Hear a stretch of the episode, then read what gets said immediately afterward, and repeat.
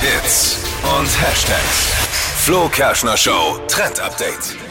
Netflix hat was Neues. Jetzt können wir nicht nur jeden Abend Serien gucken. Jetzt wird auch noch gezockt, nämlich Netflix Games. Das ist jetzt draußen. Also nicht für den TV, sondern für die Handys oder auch auf dem Tablet. Da gibt's eben jetzt Spiele zu verschiedenen Serien. Zum Beispiel bei Stranger Things sind dann so Minigames, die kann man dann durchzocken. Und Netflix hat jetzt auch angekündigt, das ist nicht alles.